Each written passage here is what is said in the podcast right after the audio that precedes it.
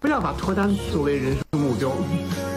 啊，这单身也是今天世界的比较大的一种生活方式，所以不要把这个变成个问题。一变成问题呢，就来焦虑了。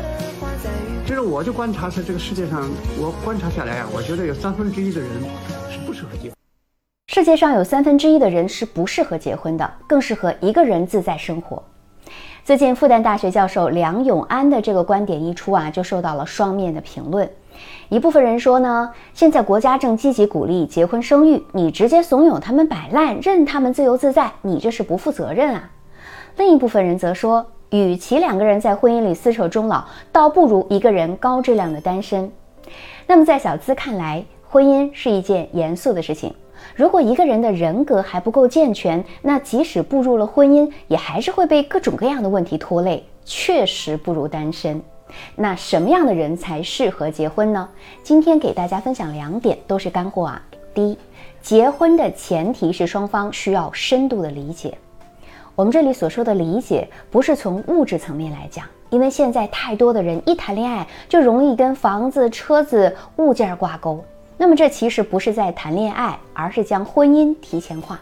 好的恋爱前提应该是在一起的两个人啊，是具备独立生活的能力，有健全的人格，不会把爱情当做拯救一切难题的万能钥匙，而是平等对话，是自由的链接。我们都说好的爱情是双向奔赴，那么也只有除了物质，对方身上有你欣赏的价值观、世界观的时候，你们的感情才更加牢靠啊。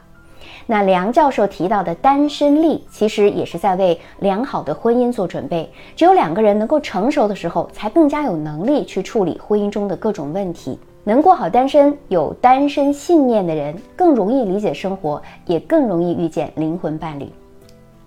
第二，相较于物质基础，价值确认更重要。所有的物质都有可能被消耗。但是内在精神世界的相通，比如说对彼此价值的认可，更容易去抵挡世俗的诱惑。一段好的感情，首先是来自于价值或者说自我认知的确认，然后才是感情维系到彼此信任。就如梁教授说过，与喜欢相比，爱是了解对方的精神世界。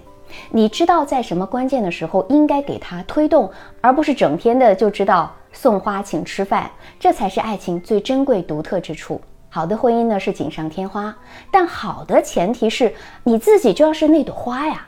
也就是说，你要先欣赏自己，确认自己的价值，你喜欢你自己，才能遇见更多的灿烂。所以我认为人生有两件事很重要，一件是成全自己，一件是遇上良人。